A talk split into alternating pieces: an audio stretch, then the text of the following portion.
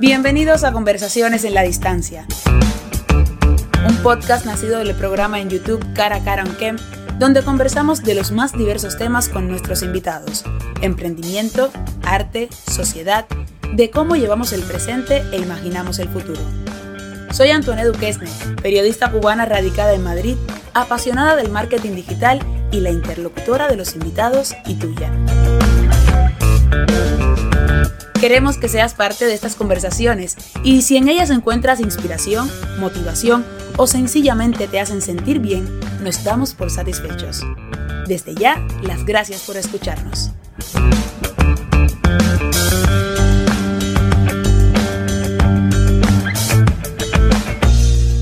Hola a todos, bueno ya ahora sí, finalmente estamos en el primer episodio de Conversaciones en la Distancia.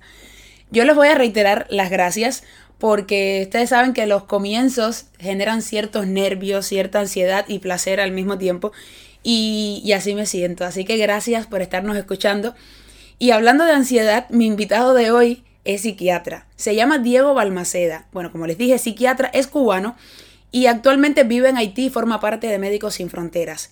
En el episodio de hoy vamos a estar conociendo a Diego, vamos a conocer de una experiencia muy reciente que tuvo con Médicos Sin Fronteras justamente en Irak y nos va a hablar de su podcast Bitácora de un psiquiatra cubano y el blog del mismo nombre que él lleva. Y lo más interesante de, de, este episodio para mí, y espero que para ustedes también, es un poco la reflexión que él como profesional de la psiquiatría hace de la especialidad, de la percepción que se tiene desde el paciente, que él como, como como médico ve que tienen los pacientes y la percepción de él como psiquiatra. Es un capítulo súper interesante que espero que disfruten muchísimo.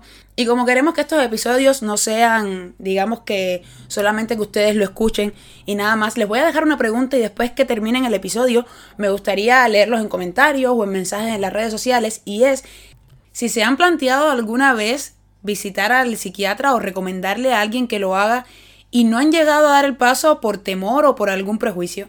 Y ahora ya no hablo más y los dejo disfrutando de esta entrevista, de esta conversación en la distancia con el doctor Diego Balmaceda. Bueno, como les había comentado en la presentación, hoy nos acompaña el doctor Diego Balmaceda. Yo me voy a tomar el atrevimiento eh, de, además de, bueno, presentarlo como el doctor, el psiquiatra. Según estuve leyendo de él, me gustaría también ponerle algunos adjetivos como amante de los viajes, porque eso cuando leen su blog se, van a dar cuenta. Amante de los viajes y para él la palabra normal le suena aburrimiento. Fueron dos frases que anoté, lo anoté dentro de, los artículos en su blog, también es el autor de Bitácora, de Bitácora de un psiquiatra, que formato blog y de ahora recientemente un podcast que se los recomiendo desde el principio, pero bueno, todo esto vamos a estar hablando un poquito y conociendo un poquito más a, Diego, que Diego, tú estudiaste eh, la carrera, tu profesión, tú la estudiaste en Cuba. Hola, sí.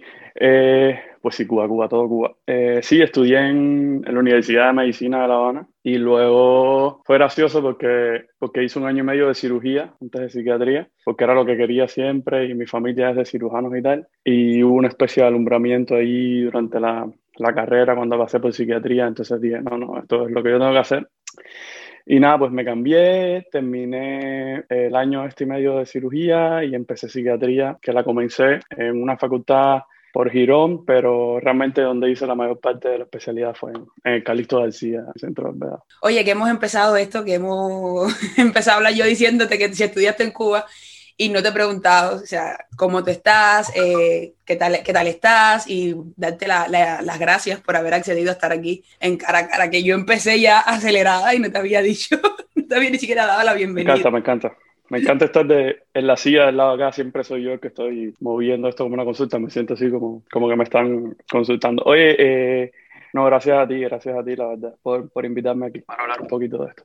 Eh, bueno, pues yo estoy bien. Sería un poco cliché decir que este año ha sido un año difícil, pero ha sido difícil para todo el mundo definitivamente. Ha sido un año complicado, con cosas bonitas por supuesto, pero complicado. Y para mí personalmente ha sido bastante movido. ¿eh? He tenido muy buenas oportunidades, he trabajado bastante, pero con esto del trabajo la he pasado mal. Estuve, estuve cuatro meses en, en Irak con Médicos Sin Fronteras una experiencia bonita, yo diría que es una de las experiencias más bonitas de mi vida trabajando mucho, pero trabajando allá me lesioné la columna y, y aguanté, aguanté esto que hacemos nosotros los, los, seres humanos que no nos damos cuenta cuando hay que parar, pues me tocó, me tocó a mí y aguanté pensando que era algo leve y nada, resulta que cuando llegué a Dominicana, que fue donde, donde fui luego de la misión, había aguantado demasiado, estaba perdiendo la fuerza de, de un pie por la compresión que tenía y tal me, me, operaron y llevo casi cuatro meses de operado ahora en recuperación, lento, aprendiendo a vivir despacio, que eso no, no lo había experimentado nunca. Él, comentaba la experiencia con Médicos Sin Fronteras en Irak, bueno, lo que la, la también en, en, términos de salud, o sea, después de esto que eso, en su blog, que ya lo mencioné, Bitácora de un psiquiatra, lo pueden leer, o sea, las experiencias que cuentas ahí y quiero que sea un poquito más adelante hablar particularmente lo que puedas de esta experiencia de con Médicos Sin Fronteras, porque no todos los días uno conoce a una persona que ha tenido la experiencia, esta experiencia que tuviste tú de estar con Médicos Sin Fronteras en Irak. Pero antes de llegar a ese punto, tú, bueno, saliste, terminaste tu, de estudiar tu carrera, saliste de Cuba, como yo había dicho, tú eres amante de, amante de los viajes, te gusta viajar, pero cuando saliste de Cuba, eh, dónde se radica Diego. Y en tu, en tu blog, por lo que pude leer, porque estuve buscando información, hay un recorrido, eh, leí Barcelona, leí Dominicana, leí, bueno, esta experiencia en Irak. O sea, que, bueno, y ahora no estás en ninguno de estos tres lugares que he dicho, o sea. Bueno, yo salí de Cuba, ya, ya van a ser casi dos años ya que, que no he ido, tengo muchas ganas de ir a Cuba. Ese es mi lugar preferido del mundo, yo le digo a todo el mundo. Eh, que La Habana para mí es La Habana, luego está todos los demás países y todas las demás ciudades. Yo salí de Cuba ya hace casi dos años eh, por temas personales, porque me casé y mi esposo es diplomático, entonces me tocó por él también viajar. Y nada, acordamos eh, cuál sería el país donde él iba a pedir la misión, la pidió en Haití. Yo pensé que iba a poder trabajar con Médicos Sin Fronteras en Haití, pero cuando llego a Haití me doy cuenta de que ellos no tienen un un programa de salud mental. Entonces hice la aplicación para Médicos Sin Fronteras, Ginebra es la, la sección mía, la oficina principal está en Ginebra, fueron meses de papeles, nada, hice la aplicación con ellos y ya esperar. Entonces eh, estuve unos meses en Haití y aquí comencé como a preparar la cosa, empecé a hacer consultas eh, online también, porque imagínate, salir de Cuba del Calixto García, en aquel momento me tenían, bueno, estaba de jefe de la sala de psiquiatría de agudo del Calixto García. Yo terminé mi residencia y al otro día me dijeron, vamos, eres jefe de la sala de Escalito Y aquello fue un movimiento durísimo, pero súper lindo. Y de ahí a no trabajar unos meses, yo dije, no, espérate, esto no va a pasar. Entonces empecé con el blog, empecé con mis consultas, consultas privadas atendiendo pacientes, pero generalmente cubanos que vivían en el extranjero. Y esto fue que no menosprecié, pero no le, no le di la importancia que esto, que esto trajo en mí al principio. Porque yo pensé que esto iban a ser consultas regulares, nada interesante. Y yo conocí otra Cuba y otra forma de ver Cuba y otros conflictos y otra, otra forma de vivir la vida con estos pacientes que yo creo que es una, también una experiencia muy bonita que he tenido. De hecho, yo lo mantengo yo no he querido dejar esto, incluso en Irak lo hacía. Y me dio otra mirada, yo dije, bueno, aquí hay que hacer algo, aquí hay que empezar a armar un muñeco, aquí hay que, hay que inventar algo para esta gente que está afuera. Entonces, por aquí viene todo lo que estoy armando, que todavía no, no se ha armado bien, pero va un poquito de la bitácora, del podcast y esta cosa, eh, dentro de lo que me hace el tiempo, que al final es eh, un libro que estoy armando sobre esto y más adelante quiero ver. Entonces, para no irme de tu pregunta, que me fui, Cuba, Haití, es el lugar donde estoy residiendo en estos, en estos momentos mi residencia ahora está en Haití. Nos sacaron de Haití por problemas de seguridad. Eh, nos mandan a República Dominicana. Allá sigo igual trabajando. Me llega eh, la primera misión con MSF, pero era un año, entonces no podía aceptar una misión de un año, estar lejos de mi familia y tal. Era en Sudán del Sur. La rechacé. Me proponen la segunda, en el, en el norte de Irak, pegado a Siria. Me, dije, esta es. ya sabes, mi madre, mis amigos, todo el mundo, estás loco, no te puedes ir a Irak. Yo como que no, me voy a Irak. Justo un mes antes de irme a Irak, bueno, llegó el COVID feliz Navidad, coge COVID. Ah, que, tú tuviste, ah, que tú tuviste COVID. Sí, sí, sí, sí, Bueno, llegó el COVID y, me llegó el COVID, pero bueno, salió todo bien. Me iba, me iba a la misión, cerraron las fronteras, estuve esperando otro mes más. yo comparto en ese momento el criterio de tu familia, pero me imagino que debe ser una experiencia que, o sea, para ti personal y profesionalmente, es insustituible, vamos, es irrepetible, insustituible, o sea, ningún e-, evento es exactamente igual a otro. Y si pudieras, coméntanos brevemente cómo fue, o sea, lo que fue para el Diego, o sea, para la persona y para el médico, para el profesional de la medicina, esta experiencia en Irak, porque es lo que te decía, o sea, no es frecuente que uno conozca a una persona, además cubano, y que haya tenido esa oportunidad, porque sí, es una oportunidad de haber estado en Irak y con Médicos en Frontera viviendo esa experiencia. A mí me encantó. El tema del COVID y el tema de, de las cuarentenas y tal me permitió prepararme mucho, porque nosotros antes de cada misión nos mandan a la base. Llegar a esta ciudad, Sinjar, es una ciudad muy interesante, con una historia muy bonita y muy dura porque yo le digo la ciudad de la mala suerte en Irak. Esta, gente ha tenido una mala suerte en la vida porque tienen problemas en Irak, decir, con el resto de los iraquíes, por el tema de la cultura de ellos, que es, una religión yazidi, entonces tienen, tienen, problemas con los árabes, tienen problemas con los kurdos, que los tienen arriba, tienen problemas con Siria. Han tenido 64 genocidios a través de la historia, y el último fue en el 2014. Imagínate una ciudad pequeña, Artemisa, en Cuba, más o menos la misma configuración. Es una, una ciudad pequeña en donde es desierto todo, y en el centro hay una, una pequeña montaña, en donde viene el ISIS y extermina la mitad de la ciudad. Esto pasó en el 2014. Terminó a la mitad de la ciudad, desintegró familias, se llevaba a las mujeres de la familia, las violaba, mataba a los hombres, a los niños, los, convertían en el ISIS, decir, hacían una especie de, de conductismo, digo yo, un conductismo ruso duro y los volvían. Cambiaban de religión y los volvían asesinos. Es una, una población súper dañada que ha venido sobreviviendo y todavía está en miedo de que mañana vuelva a entrar el, ISIS y, nos haga esto. Entonces, trabajar en una cultura eh, oriental, porque no tiene nada que ver con nosotros, era miedo mío, es decir, yo me siento un poco invasor porque voy a llevar un poco de psiquiatría occidental a esta gente. Y cuando llego, uf, el, el choque cultural es fortísimo, el choque con las historias es bastante fuerte, pero coges una energía y coges una, una cuerda para arreglar aquello, para mejorar aquello, eh, que enseguida, enseguida te das cuenta de que vale la pena. La razón principal de mi misión no era ir a dar consultas yo todos los días. Yo era el único psiquiatra y se supone que yo tenía que entrenar a los médicos de urgencia, a los médicos generales que habían urgencias iraquíes para atender eh, emergencias psiquiátricas. Ellos ya habían pasado un entrenamiento en Ginebra, yo tenía que evaluarlos, ver si estaban haciéndolo bien, si la dosis de medicamento era adecuada y tal. Y cuando llego me encuentro que había una, una brecha de tres meses de psiquiatra y me tocó el entrenamiento y me tocó ver pacientes todos los días. Yo creo que eso fue lo que me, lo que me aguantó allá el dolor, el dolor de la columna, que era un poco de estrés de trabajo y dolor. Yo, yo quiero prepararme un poco más adelante y escribir, escribir sobre esta, estas experiencias, que además esta es la primera, ahora en febrero quiero irme de nuevo, pero sí hay mucho, mucho que escribir y mucho que recordar. Muchas cosas que no quiero recordar, pero muchas cosas que pero eh, Diego, bueno, has contado esta experiencia en Irak y ya hemos mencionado en varios, en varios momentos eh, tu blog y la otra versión, el otro formato de la bitácora de, de un psiquiatra ha sido el, el, formato podcast. Y que dijiste también, bueno, que todo esto tenía un fin, que estabas trabajando en ese fin que todavía no ha llegado. El podcast, que yo públicamente lo digo, soy fan de podcast, estamos todos pendientes, esperando los capítulos, además eso es, escuchas el podcast de Diego y después es el debate colectivo por el grupo de WhatsApp. Pero bueno, sí.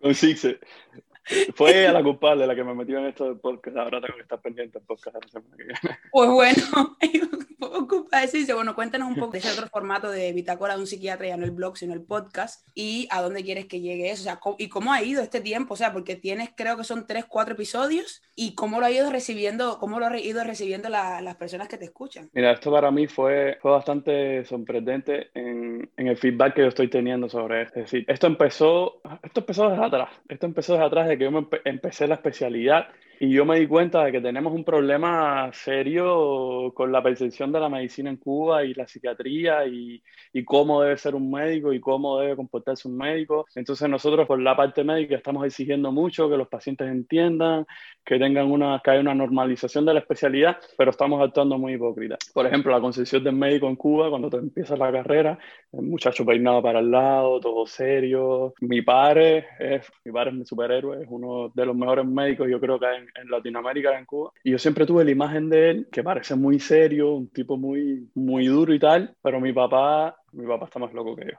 ahí te lo dejo. Entonces, cuando yo empecé la carrera, yo estaba en contra de esto, decía, yo no tengo que peinarme para el lado ni, ni tener una, una pluma Parker ni Montblanc en el bolsillo para, para que me tengan respeto, ¿no? Para, para, para ser buen médico. Entonces, termino la carrera, eh, empiezo la especialidad y era un poco más complicado porque era psiquiatría. Supuestamente trabajas con personas que tienen un problema de salud mental y bueno, ¿cómo debe ser el psiquiatra? Y es súper raro porque la imagen que tenemos de psiquiatra es esta persona distante, ¿sabes? La, la imagen freudiana del diván, el tipo que está sentado acá, que tú no lo ves, tú estás mirando el techo, un diván, hay una conexión sensorial, no hay un acercamiento. Yo no te estoy diciendo que tenga que ver una amistad ni nada de esto, no, pero sí tiene que haber un rabor y una relación profesional, porque es una relación. La relación médico-paciente es una relación. Entonces, me, me chocaba un poco esto de la imagen y la distancia psiquiatra-paciente. No, y eso sin contar, perdona que te interrumpa, eso sin contar de que si vas al psicólogo o al psiquiatra es porque estás loco. O sea, que no tiene nada que ver una cosa con la otra, o sea, que no. O sea, yo me he educado, por suerte, con una familia, yo me he educado con una familia, por suerte, en la que hay una cultura y una educación de el psiquiatra y el, y el psicólogo forman parte, como dice mi mamá, son, forman parte de la carpeta de especialidades médicas como cualquier otra. En mi casa sí, por suerte hay mucha cultura eso, pero sí es verdad. Claro, no, primero, primero pasan por un brujero, por un, un, masajista, por siete amigos, la vecina te da el cloro de y después, ya tú ves que, estás en el hueco, alguien, alguien te manda el psiquiatra. Alguien te manda el psiquiatra. Entonces fue esto que me parecía muy, muy hipócrita, ¿no? De nosotros tener esta lejanía. Y, y en Haití, ya empecé a escribir en Cuba sobre, sobre esto empecé, no sé si leíste lo de la paciente X, hice una historia imaginaria a través de varios pacientes y de una relación mía con la paciente, porque precisamente esto es lo que estoy haciendo, estoy amando un libro que, me, que va a ser en diferentes etapas pero no quiero que sea ni un libro de psiquiatría ni un libro de medicina como tal, pero tampoco que sea una novela. Y es un poco la percepción que tenemos nosotros, los médicos, es decir, los psiquiatras, en este caso los psicoterapeutas, los psicólogos, la percepción que tenemos con cada paciente y qué es lo que pasa y qué es lo que, lo que vamos sintiendo, ¿no? Para que, para que haya un acercamiento, para que, para que vean que, que nosotros también somos parte de la relación, que no es una figura aparte ahí. Entonces dije, ¿qué, ¿qué, puedo hacer yo? ¿Qué puedo hacer yo para, para suavizar un poco esto? Y bueno, voy a empezar a escribir sobre cómo yo veo la vida desde mi percepción de psiquiatra, pero de persona también. Es decir, vamos a despersonalizar un poco el psiquiatra y vamos a normalizarlo más, esta palabra que no nos gusta, pero vamos a, a llevarlo a lo que la gente ve como normal. Y empecé a escribir sobre mis experiencias con pacientes y en lugares. Para, para, bajar un poco la parada, empecé a escribir sobre lo que pasa en una consulta y bueno, luego salió el podcast porque precisamente con esta página y con estas consultas privadas mías que se derivan de esta página de Instagram, la página médica, yo empecé a recibir muchos, muchos mensajes, muchos correos, yo le digo las cartas, de gente que estaba afuera y que quería hablar sobre un tema o quería saber sobre un tema, pero desde una visión cubana. Entonces yo digo, ¿cómo puedo, eh, cómo puedo hacer llegar esto de una forma que no sea una consulta, porque esto, el podcast no va a representar una consulta para nada, que no sea una conferencia de psiquiatría, porque no estaba interesado en eso, que quiere una conferencia, se puede leer un libro o buscar eh, un link, pero que tampoco sea nada de autoayuda. Entonces empecé a preguntar qué temas querían, me están llegando los temas, y amé estos tres episodios, que es la idea, hacer una temporada con tres episodios ahora, y a partir de aquí quiero armar un poco, yo quería empezar un poco de lo superficial, desde nuestras ideas, desde nuestras percepciones, de qué es lo que está pasando en el mundo, de cómo estamos sintiendo lo que está pasando en el mundo, e ir adentrándonos un poco más en la parte particular, en la parte más seria, ¿no? Yo le digo que es como, como ir a una discoteca, una discoteca que al principio tú estás bailando toda la música que se está llevando, que se ve en todas partes, estás disfrutando, pero luego hay un momento ya cuando estás un poco más cansado, bueno, que viene la música un poco más sensual, más, más orgánica, los sentidos y tal, y luego llegas a, a un nivel más profundo, incluso una discoteca, una cosa tan superficial, un nivel más profundo porque te empiezan a poner la música que te trae recuerdos, la música de, de tus experiencias, ¿no? La música vieja, lo que sea, aunque sea reggaetón viejo, y te sientes como más tú, ¿no? Entonces yo quería hacer esta especie de acercamiento, en la primera temporada ser un poco más superficial, y nada, estoy, estoy preparando, estoy preparando lo que viene acerca de un acercamiento, quiero, quiero meter gente, pero no sé cómo, porque yo no soy comunicador, yo no soy... Pero bueno, para, para no ser periodista, comunicador, para no ser comunicador, créeme que lo haces muy bien, y yo te iba a preguntar justamente ahora que lo dices, yo pensé que tú en algún momento había tenido, habías tenido, no lo sé si la no, Para nada. Experiencia en radio porque es que tienes voz de locutor y la forma en que comunicas, eh, o sea, sin ser tan formal de lo, de lo radial como se dice, pero, o sea, tira mucho a, a, la radio, te lo juro. Para nada, yo, yo cuando me escucho, es decir, de hecho, esto fue una de las cosas que hice podcast, porque me decían, ábrete una página en un canal en, YouTube. Y yo, no, no me, no me gustan, no me gustan los videos, no me gusta filmarme, no me gusta y menos verme. Y cuando digo, bueno, el podcast está bien porque es solo la voz. Y cuando terminé primero, yo lo grabo con el micrófono de los audífonos, en mi consulta, porque me siento, me siento más en confort en mi consulta. Estoy en una especie de, de conversatorio con un paciente. Lo grabo, se lo envío a una amiga mía que hace ta, ta, ta, me lo corta y lo sube sin tanta edición, sin nada. Eh, el intro me lo hizo un amigo, Ruli, que, que me encantó tu... Un amigo en común. video con él. Ruli, le dije, mira, Ruli, necesito un intro para, para el podcast, pero no quiero ninguna música clásica ni relajante. Esto es un podcast de, de psiquiatría, pero no, no es nada de meditación ni nada de esto. Quiero un drum regado, yo sé que tú eres percusionista, entonces quiero un drum regado de unos segundos, mándamelo. Y me mandó ese, este mismo, me encantó. Y nada, y entonces salió a partir de aquí. Eh, no tengo experiencia. Cuando me escuché en el primer capítulo, después que lo grabé, dije, oh Dios, tengo voz de locutor. pero, pero yo me sentía como que yo estaba un poco actuando, ¿no? No tengo experiencia en esto. Y, y, ya se ha convertido esto en un chiste, ¿no? A mí me llaman o me escriben por, por privado y me ponen, doctor, tienes voz de locutor, baja un poquito. El tema es que yo quería que esto fuera a partir de la experiencia cubana. La mayoría, tengo como 70% de las personas que lo escuchan son cubanos, pero hay mucha gente que no. Entonces la idea era bajar mi español callejero de La Habana, mi habanero, como digo yo, que voy a una velocidad rápida, voy cortando palabras y mucha gente se queda atrás. En esta forma de ralentizar esto, me sale la voz de locutor, que trato de no ponerla, pero, pero me sale. Sobre todo, o sea, lo, lo mejor que tienes es eso que tú estás diciendo. O sea, que, que, es verdad que está como un poco sacralizada la imagen del, del, psiquiatra o el psicólogo. Pero bueno, cuando tú, cuando tú pones psicólogo o psiquiatra, la gente le tiene más miedo al psiquiatra que al psicólogo, vamos a ser realistas. O sea, cuando dices la palabra sí, psiquiatra, claro. te hace un poco más de... Psiquiatra corriente. O sea, de, da, da, un poco más de, de, de rechazo. Pero sí es verdad que, o sea, desagralizas un poco la imagen del, del, psiquiatra de esa distancia y que la persona que te está escuchando o que te está atendiendo en ese momento es, un, es, una persona que no está ahí como un ente solamente para escucharte y decirte lo que tienes que hacer, sino que es una persona que tiene, que tiene historia, que, que como tú, como yo, que conversan y tienen un, una experiencia humana como cualquier persona de este mundo y cualquier profesión de este mundo. Cuando me presentaron a Diego a través de su podcast, y me hablaron un poquito de él, o sea, lo que Sixela conocía de, conocía de ti, y un poco uno se pone a buscar en internet y tal, sobre todo cuando choqué con tu blog, yo, yo decía, Dios, o sea, me dio mucha curiosidad por, por, por conocerte, por verte en directo, y hay dos preguntas aquí en el programa que, bueno, han ido cambiando, eran dos, eran tres, han ido cambiando porque este programa ha ido cambiando, estamos locas todas las que estamos aquí. Pero bueno, eh, lo primero es, bueno, ya tú hablaste que todo esto que de experiencia en Irak fue en, en, la, la, tuviste durante el confinamiento, estaba el coronavirus andando. Y como este programa nació en el confinamiento, eh, nos gusta siempre preguntarle a las personas que vienen invitados, o sea, si de ese periodo de confinamiento, ese periodo que estuvimos encerrados, si van a echar algo de menos de esa etapa de confinamiento que tuvimos que vivir todos de alguna manera parejo en, en diferentes lugares del mundo. Yo creo que, bueno, como te decía, para mí fue bastante movido y en cierto modo eficiente, ¿no? Porque estuve enfermo. Lo... Pero para mí fue también bonito que este periodo de confinamiento, por, do, por dos puntos, ¿no? La parte primero profesional, las consultas, no es ningún secreto, aumentaron en este periodo, los pacientes aumentaron, pacientes que yo llevaba tiempo con ellos que estaban bien volvieron y pacientes nuevos muchos que yo tuve que bajar la parada porque estaba haciendo muchas consultas al día, de hecho. Y eh, empecé a percibir ¿no? lo que estaba pasando con mis amigos, mi propia experiencia personal, el aumento de las necesidades, los cambios, las expectativas, el miedo, fue todo.